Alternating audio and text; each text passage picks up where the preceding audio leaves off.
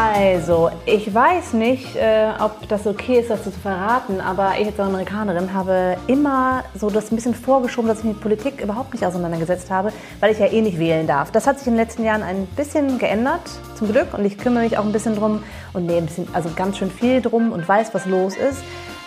Aber das vermischt sich auch mit meinem Grundvertrauen, was ich als Kind und auch als Jugendliche hatte, dass ich immer dachte, die Politiker machen ja genau das, was für uns gut ist. Und dieses Grundvertrauen ist irgendwie auch jetzt nicht mehr da. Also dieses, ich, ich kümmere mich darum, dass was passiert und das Grundvertrauen von, die machen eh das, was ich gut finde, das passt gar nicht mehr zusammen. Und da bin ich manchmal so ein bisschen aufgeschmissen, was das Thema Politik angeht.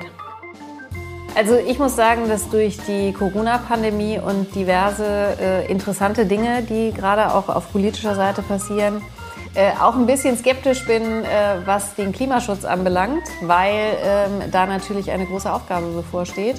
Und die Regierung, die in diesem Jahr gewählt wird, hat, glaube ich, das äh, bestätigen Wissenschaftlerinnen und Wissenschaftler ja, die letzte Chance, das Ruder ernsthaft rumzureißen. Und insofern ist da eine große Aufgabe.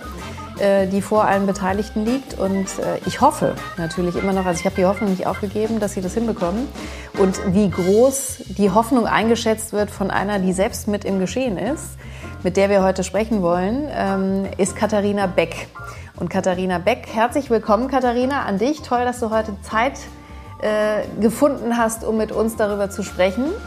Und vielleicht kannst du dich einmal ganz kurz selber vorstellen. Du kandidierst ja gerade als Spitzenkandidatin in Hamburg für die Grünen und äh, erzähl mal ein bisschen was kurz von dir. Ja, total gerne. Also genau, ich möchte gerne diese Transformation in diesem politischen Geschehen, was ja gerade im Moment wirklich ein bisschen zum Abgewöhnen ist teilweise.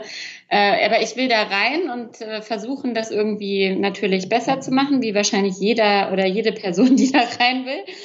Und äh, ich habe allerdings jetzt 14 Jahre, also vor 14 Jahren habe ich meinen ähm, Abschluss an der Uni gemacht und äh, habe jetzt 14 Jahre erstmal nicht hauptberuflich in der Politik gearbeitet, äh, sondern eben erstmal in NGOs. Ich hatte auch sogar mal einen Blog zu nachhaltigen Lebensstilen, liebe Green Janine. Ähm, und äh, bin aber dann vor ungefähr zehn Jahren doch nochmal in die große Unternehmensberatung gegangen und habe jetzt mit großen Unternehmen versucht, an der Transformation zu arbeiten. Und was sich halt so durchzieht, ist, ich habe Lust, irgendwie das gesamte große Ganze zum Positiven zu verändern. Und da hat mir das immer nicht gereicht, äh, entweder in NGOs oder Unternehmen zu arbeiten, sondern ich bin seit 2008 äh, Mitglied bei den Grünen und dachte mir immer, es müssen ja auch die richtigen Rahmenbedingungen in der Politik geschaffen werden, damit das auch ein bisschen einfacher ist. Ne? sind im Moment sehr falsche, kommen wir bestimmt gleich noch drauf, ähm, falsche Anreize im System nennt man das immer so schön. Also das kostet dann immer mehr, irgendwie sich gut zur Umwelt zu verhalten und solche doofen Sachen und das würde ich gerne ändern. Und ich sehe das eben genau wie ähm, ihr. Äh, es ist ein gewisses, gewisses Vertrauen erschüttert und es ist jetzt genau dieses Jahr wirklich echt die letzte Chance, kann man so sagen. Wenn wir sie nicht ergreifen, müssen wir sie in Zukunft noch immer ergreifen, aber wir müssen sie jetzt ergreifen. Und ähm, ja, ich habe jahrelang jetzt ehrenamtlich bei den Grünen Wirtschafts- und Finanzthemen vorangebracht. Ich leite die Bundesarbeitsgemeinschaft Wirtschaft und Finanzen. Ich leite auch den Sprecherinnenrat aller Bundesarbeitsgemeinschaften und bin damit sozusagen das Sprachrohr der inhaltlichen Thinktanks der Grünen zum Bundesvorstand, also zu Robert Annalena und den anderen und auch zur Bundestagsfraktion. Und äh, jetzt habe ich gerade letztes Wochenende das Direktmandat, also die Nominierung mit 94 Prozent gegen zwei Kandidaten ähm, äh, gewonnen für Hamburg Nord. Da werde ich versuchen, das Direktmandat zu holen. Und ähm, ich bin bisher die einzige Bewerberin und es sieht ganz gut aus, dass ich tatsächlich auch die ähm, Spitzenkandidatin der Hamburger Grünen werde für den Bundestag und äh, bin da schon ganz umtriebig gerade im Moment aktiv und finde es alles, trotz dessen, dass es alles auch so zum Teil furchtbar ist, aber mega spannend und bin sehr happy mit, mit diesem Versuch, den ich da gerade wage. Das ist auch alles so, total spannend, was gerade passiert. Mich würde aber zumindest zum Einstieg noch interessieren, als du 2008 angefangen hast, ähm, eben mitbestimmen zu wollen. Bist du da naiv rangegangen, wie ich es vielleicht tun würde und hast gesagt, ich werde jetzt Grünen äh, Parteimitglied und ich werde jetzt die Welt verändern und Nachhaltigkeit wird äh, das Top-Thema werden. Und äh, bist du dann auch etwas enttäuscht worden oder war das, wusstest du, das geht gar nicht so schnell? Also was mich schon enttäuscht hat damals, also das war ja so die erste große Nachhaltigkeitswelle und ich sehe das auch immer nicht nur im politischen, ne, sondern ich habe ja von Anfang an, also von meinem Berufsstart damals an, ähm, immer was mit Nachhaltigkeit gemacht und ich habe einfach nicht verstanden, warum das nicht Mainstream ist. Und das hat mich schon frustriert und das hat mich auch in den letzten 13, 14 Jahren immer wieder frustriert dass man irgendwie doch immer wieder über die gleichen Themen redet und sich nicht wirklich was ändert. Ähm, und bei den Grünen selber, wolltest du da das auch dazu wissen, wie das da ist? Ja, gerne. Ähm, mh, mm, da gibt es anderes Frustrationspotenzial. also Welches zum Beispiel? Das wirst du wahrscheinlich nicht sagen wollen. sagen wir mal so, einmal so im Außen und einmal wirklich auch in, in der Parteiarbeit. Ne? Also im Außen ist es halt einfach frustrierend, wenn du seit 16 Jahren in der Opposition bist, dir den Mund fusselig redet, es muss sich was ändern und du hast halt irgendwie nur 9 Prozent oder 8 Prozent im Bundestag und kannst halt irgendwie nichts machen. Das ist halt ätzend. Du schreibst irgendwie Papier und Konzept und Instrument und machst Idee über Idee und du kommst halt nicht in die Umsetzung, ja. Das ist halt schon auch frustrierend. Ähm, aber es gibt natürlich auch innerhalb der Partei dann Kämpfe. Ne? Also es gibt zum Beispiel einen so einen Punkt, der, wo man immer wieder aneinander gerät, nämlich was schreiben wir in unser eigenes Wahlprogramm rein? Schreiben wir da wirklich die absolute Vision rein, die wir uns vorstellen? Ja, wir hatten wirklich ja auch die Diskussion, benennen wir explizit, dass wir für den 1,5 Grad Pfad sind ähm, nochmal auch für die Hörerinnen und Hörer, ähm, Pariser Klimaabkommen sagt ganz klar, dass wir möglichst unter zwei Grad, möglichst ähm, idealerweise dann bei 1,5 Grad landen. Also das beschreibt so einen Korridor. Und viele Leute finden, dass die Grünen natürlich sagen sollten, wir nehmen das untere Ende des Korridors, 1,5 Grad. Außerdem ist halt seit dem Pariser Klimaabkommen, das ist ja von 2015, ähm, nochmal neue Forschung ähm, rausgekommen, die halt aufzeigt, wie viel schlimmer das ist, wenn wir zwei Grad schaffen, als wenn wir 1,5 Grad schaffen. Und deswegen ist eigentlich so eine grüne Grundmeinung, wir sollten bei 1,5 Grad sein. Das Problem ist, dass wenn wir das so explizit benennen, ähm, dann manche Leute bei den Grünen Angst bekommen, wenn wir das nicht schaffen, dann werden wir irgendwie keine Wählerinnenstimmen mehr bekommen, dann sind wir die Schuldigen und dann ist halt die Frage, benennt man das so explizit? Und da haben wir wirklich ein paar Jahre ähm, viel miteinander diskutiert, bis wir es dann geschafft haben, im Grundsatzprogramm uns zu einigen, dass wir doch sehr klar sagen, also Grundsatzprogramm nochmal für alle haben wir im Herbst letzten Jahres beschlossen und äh, haben uns ganz klar dann zu einem 1,5 Grad Pfad ähm, committed. Auf Deutsch weiß ich gerade nicht. Also haben wir halt da beschlossen. Verständigt. Und, ähm, das war aber wirklich so eine Nachtentscheidung noch mit äh, Verhandlungen, die ich auch ein bisschen moderiert habe zwischen Fridays for Future und einer Bundesarbeitsgemeinschaft Energie und dem Bundesvorstand. Und so, das sind halt einfach dann so strategische Fragestellungen und das ist einfach sehr anstrengend, sich da immer wieder aneinander äh, zu reiben. Aber man kommt im Endeffekt halt immer zu einer Lösung. Aber das ist genau ein Punkt, den du da ansprichst, ähm, wo Emily und ich auch im Vorfeld ganz viel schon zu gesprochen haben. Also man muss ja als Politikerin und als Politiker echt auch ganz viel Atem haben und vor allen Dingen auch Kompromissbereitschaft mitbringen, weil sonst funktioniert es ja nicht. Wenn sich immer alle nur konfrontativ gegenüberstehen, dann ist ja gar nichts gewonnen. Also das muss man mhm. schon auch können, oder? Ja, absolut. Absolut. Also ja. ja, weil äh, das ist halt, äh, also wir, wir haben halt gesagt, das ist ja so, man sagt ja manchmal so, wenn man auch dann schimpft über Politik, dann glaubt man ja auch, dass man vieles besser könnte. Äh, das ist ja so ein bisschen wie beim Fußball. Und alle äh, sitzen dann an so einem Stammtisch zusammen und haben ja die Weisheit mit Löffeln gefressen. Und ich kann mich da auch nicht komplett ausnehmen. Aber natürlich, wenn man wirklich drinsteckt im Geschehen, also ich bin äh, äh, nicht so kompromissbereit und finde das total schwierig, da dann zu einem vernünftigen Ergebnis zu kommen. Insofern finde ich, müsste dieses Bashing der Politik an der Stelle einfach mal auch eigentlich aufhören, dass man auch mal schaut, was passiert denn da wirklich. Also ich finde das ganz unangenehm. Ja, das wäre schön. Hast du gerade gesagt, dass du nicht so kompromissbereit bist? Ja, ich bin, ich bin schon, also ich kann mir vorstellen, dass ich in solchen Verhandlungen, ähm, ich bin schon kompromissbereit, aber dass ich halt äh, wirklich schwer damit zu kämpfen hätte, auch diese Langwierigkeit. Ne? Ich bin auch mhm. eigentlich so, so mhm. jemand, der halt schnell irgendwie zum Ziel kommen will und das finde ich sehr anstrengend daran. Deswegen, das hat mich bislang immer davon abgehalten, mir äh, vorzustellen, vielleicht auch in die Politik zu gehen, was ähm, auch, glaube ich, einfach überhaupt nicht äh, mein Ziel ist. Aber äh, trotzdem denkt man ja manchmal darüber nach, weil ich finde, über andere schimpfen und selber nichts machen ist ja immer das eine, aber dann müsste man ja auch konsequenterweise sagen, dann probiere es jetzt halt selber. Und äh, das habe ich aber auch noch nicht gemacht, deswegen höre ich lieber auf zu schimpfen.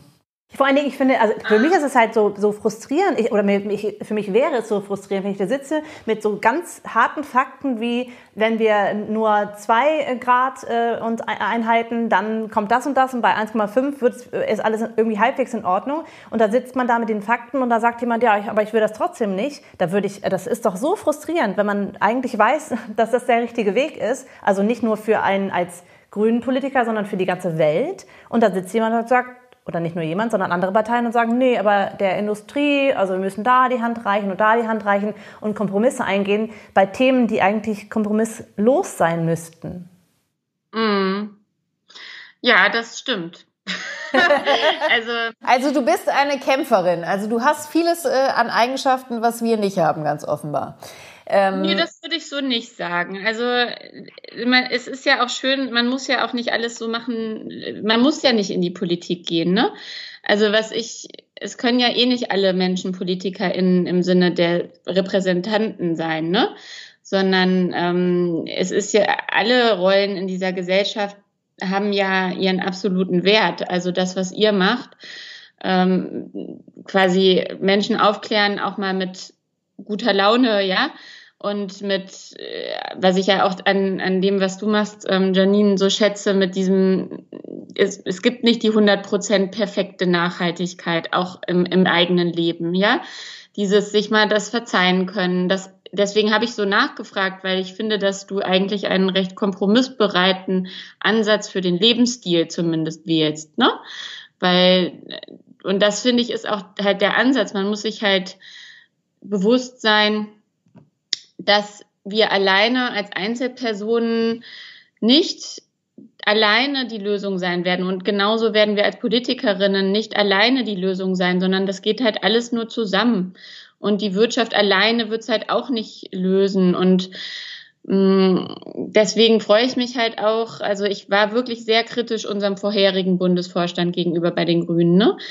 Aber ein Grund, warum es mir im Moment so viel Spaß macht, ist, dass ich, auch wenn ich so manche, sage ich mal, Ambitionslevel Streitigkeiten schon mit auch Robert und Annalena hatte, ähm, freue ich mich trotzdem, bin ich sehr motiviert, weil diese Bündnispolitik, die sie sehr fahren, die integrierende Politik, ja, mit allen reden, ähm, offen sein, ähm, das finde ich ist ein ganz, ganz wichtiger Baustein halt für die Lösung. Und es braucht halt NGOs, die uns auch sagen, ihr müsst radikaler sein. Und es braucht halt genauso äh, Leute, die wie euch, die den Klimaschutz aus der verbohrten Ecke rausholen. Weil mit so einem verbohrten Ansatz äh, von alle, die fliegen, sind doof, ja, kommt man halt auch nicht weiter. Das ist ja auch im Endeffekt auch eine Form von Psychologie. Also immer nur mit dem Finger auf andere zu zeigen, das ruft ja dann auch oft Abwehrreaktionen hervor. Und im Endeffekt müssen wir halt gucken, wie wir es schaffen, aus dem Ganzen eine positive Vision zu machen. Ne? Und immer nur mit dem Doomsday-Szenario zu kommen, dass alles schlimm wird, das wird halt nicht zur Lösung führen. Also deswegen, jetzt rede ich vielleicht ein bisschen lang, aber es ist ein komplexes Thema und jeder und jede hat seine und ihre Rolle und um das nochmal auf eure Frage konkret zu beziehen, Durchhaltevermögen. Ich habe mal gelesen, dass es einen Faktor gibt, der aus allen Metastudien zu Erfolg rauskommt. Und das ist nicht Talent, lustigerweise, sondern das ist Beharrlichkeit. Und ich hatte schon wirklich schlimme, schlimme Phasen, mm, auch bei den Grünen, und wo ich wirklich gelitten habe. Ähm, aber ich habe immer auch kognitiv gewusst, also ich mache hier irgendwie doch Sachen, von denen ich überzeugt bin. Ich hinterfrage mich auch oft. Und dann bleibe ich, bleib ich irgendwie dran und ich merke halt jetzt auch, es kommt gerade für mich persönlich auch alles total toll zusammen, gerade in diesem Moment.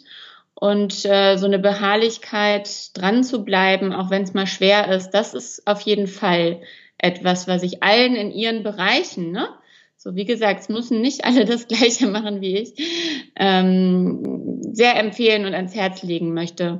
Dafür muss man halt ein bisschen selbstreflektiert ja. sein und sich in den Spiegel angucken und fragen, hey, bin ich da auf dem richtigen Weg? Muss ich was anders machen oder passt das so? Das ist super interessant und äh, da interessiert mich direkt äh, für die Studie, die wir ja bei Future Woman bald machen werden, ähm, ob du diese Leidensfähigkeit, diese Zähigkeit, diese Beharrlichkeit, die du gerade beschrieben hast, glaubst du, dass Frauen das besser können? Oh, das kann ich dir überhaupt nicht sagen. Das weiß ich nicht. Also ich hätte, ganz ehrlich, witzigerweise, ich wollte gerade fragen, ob du glaubst, dass Männer das besser können, weil ich glaube, Männer können das besser als Frauen, ehrlich gesagt. Also, aber für mich ist Beharrlichkeit halt auch was, was Träges, also vielleicht auch negativ besetzt, das Wort. Ähm, und Männer sind ja manchmal einfach auch so, ja, langatmiger, sind nicht so schnell. Ähm, oh Gott, jetzt habe ich alle, alle männlichen Zuhörer gerade verscheucht, aber, aber ich glaube, also ich würde persönlich als erstes denken, Männer sind beharrlicher und kommen deswegen vielleicht weiter als Frauen. Also in unserer ich will jetzigen jetzt als Amerikanerin nichts unterstellen, aber du meinst vielleicht Behäbigkeit, oder? Das kann sein. Ja. das, also ich darf, kann sein, ja. ja. Ja, keine Ahnung. Aber mich interessiert, äh, weil du ja vorhin auch nochmal gesagt hast, äh, klar, also dieses äh, Unperfekte oder die 100%-Lösung gibt's nicht. Das ist ja mein Credo und da hast du vollkommen recht. Und mich würde an der Stelle interessieren, wie genau du eigentlich beäugt wirst. Also ich äh, habe ja in meinem Buch zum Beispiel auch von äh, deiner Kollegin aus äh, München Berichte, die ja angemacht worden ist öffentlich, weil sie in den USA ein Eis gegessen hat mit einem Plastiklöffel. Und da ging es dann darum, also eine grünen Politikerin, die einen Plastiklöffel verwendet und noch dazu in die USA fliegt, ist ja alles vollkommen absurd.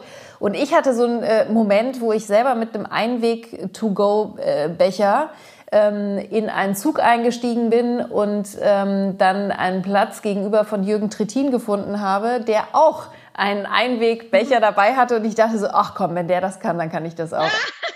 wollte ja keine Dose kaufen, weil ihm sein Dosenpfand zu teuer. Wie geht dir das? Hast du auch solche Erlebnisse?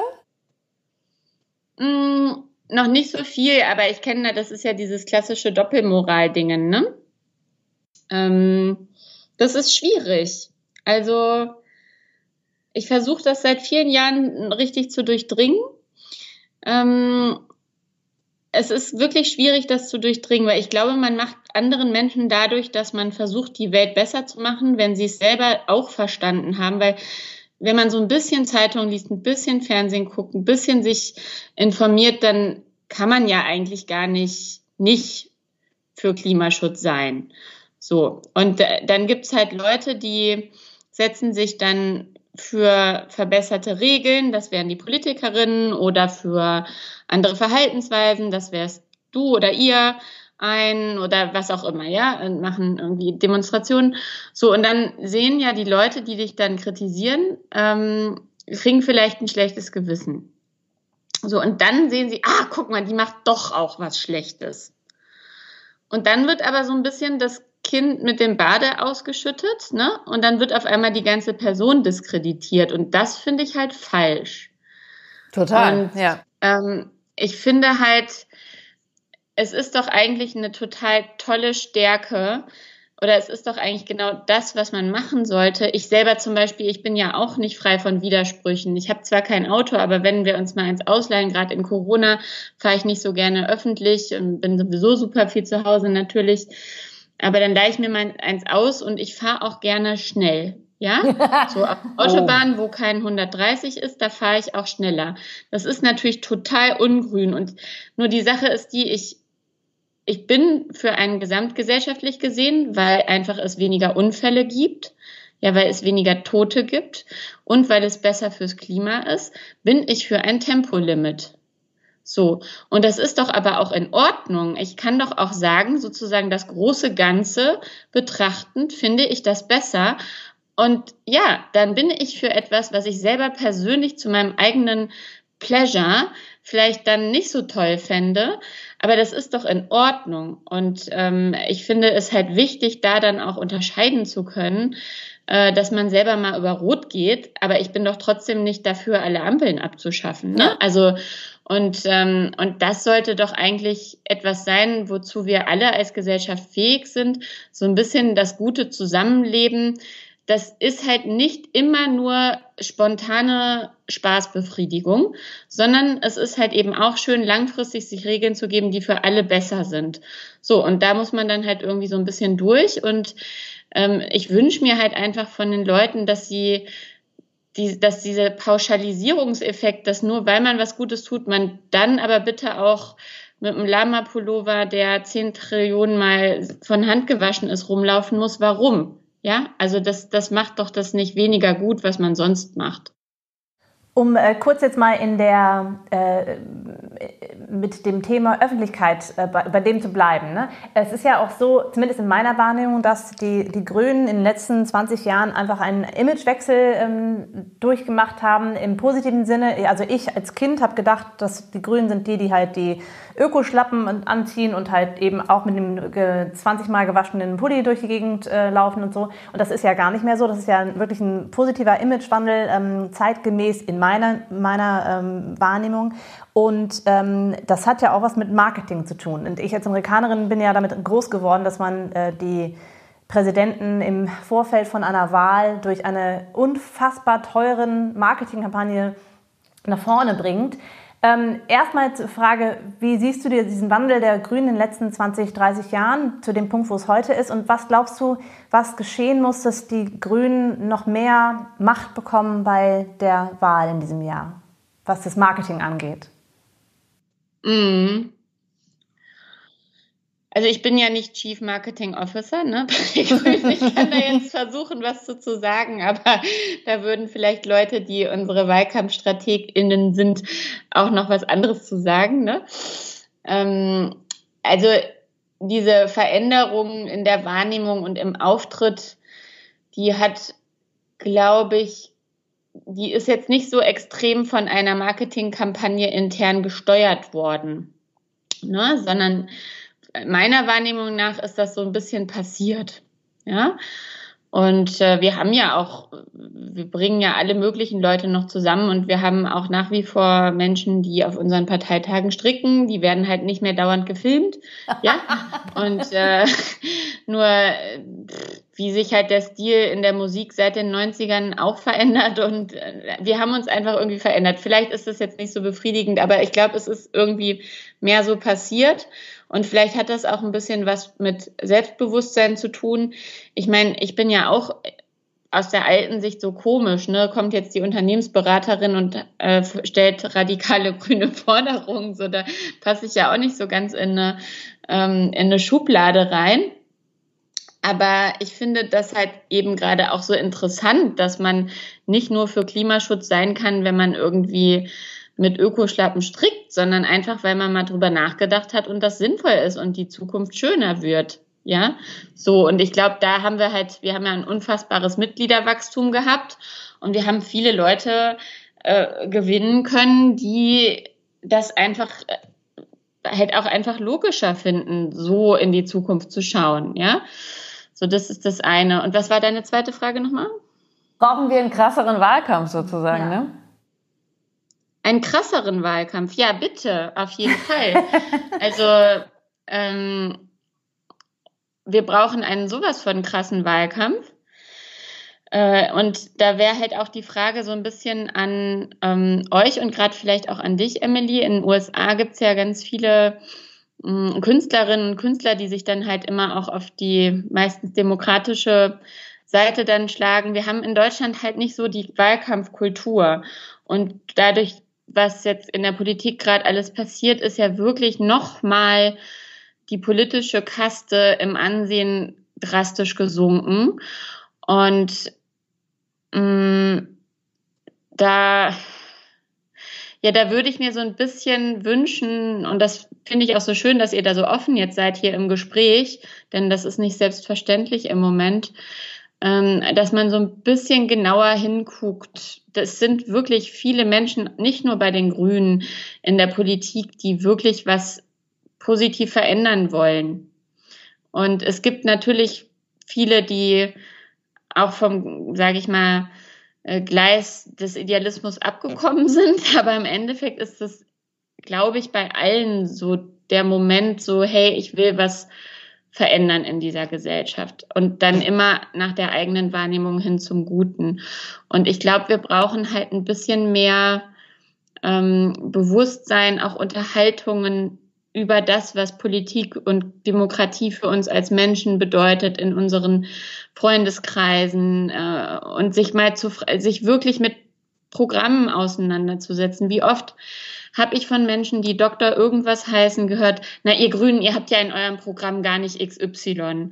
Und ich kenne halt nun mal, das hatte ich am Anfang ja gesagt, ich bin ja hier die äh, Top-Inhalts-Ehrenamtlerin, so ich kenne das Programm gut. Und ich denke so, Entschuldigung, aber doch, es steht im Programm und zwar XY, XYZ, ja.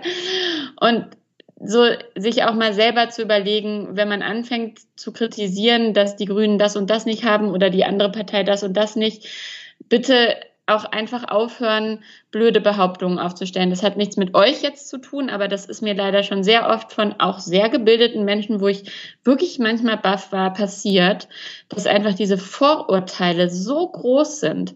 Und deswegen wünsche ich mir halt nicht nur jetzt, sage ich mal, Kampagnen gesteuert, ähm, einen anderen Wahlkampf, sondern auch wirklich in dieser Gesellschaft. Vielleicht ist ja dieser krasse Tiefpunkt, an dem wir gerade stehen. Ich hoffe, es geht nicht noch schlimmer, ja, äh, mit der politischen Unfähigkeit und auch Respektlosigkeit, die herrscht, Vertrauensunwürdigkeit.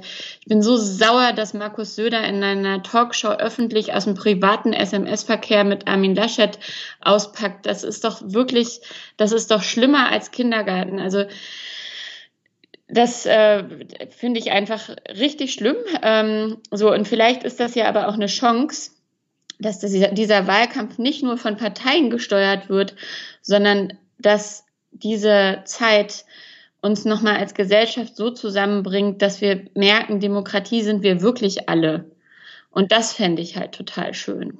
Ich auch total. Ich bin aber auch, äh, sehe diese ganze amerikanische Entwicklung äh, sehr kritisch an. Also da eben so ein Marketing-Party draus zu machen und ähm, wenn man Lady Gaga heißt, auf der ähm, Amtseinführung zu singen, ist zwar schön, aber das ist halt auch nicht, also das, ich finde es schade, wenn das halt Politik wird. Also ähm, mhm. und ich finde auch schade, wenn, äh, wenn das eben so wenn man das Gefühl hat, das wird ja nicht mehr so ernst genommen. Also wenn halt, wenn man eben äh, SMS-Verläufe vorliest und so, das hat mit Politik, das ist einfach nur noch Ausbeuten und, und ähm, sich an den Pranger stellen und mit Veränderungen in der Gesellschaft hat das nicht mehr viel zu tun. Und da habe ich auch Angst vor, dass es in, die, in diese Richtung geht. Ne? Also wenn man jetzt, wenn ihr jetzt die Grünen sagt, wir nehmen jetzt Thomas D. als unseren Sprecher, weil er halt ja so nachhaltig lebt, ähm, das will ich als Verbraucher gar nicht. Das brauche ich auch nicht. Also ich Wer halt nimmt den als Sprecher? Nee, nee, äh, äh Thomas D. könntet ihr ansprechen, der ist ja ein Ach totaler. So, ja, ja, ja. ja, aber, aber das brauche ich gar nicht. Also ich persönlich finde das, ähm, äh, oder das kann in die falsche Richtung gehen. In Amerika ist es natürlich auch völlig überspitzt und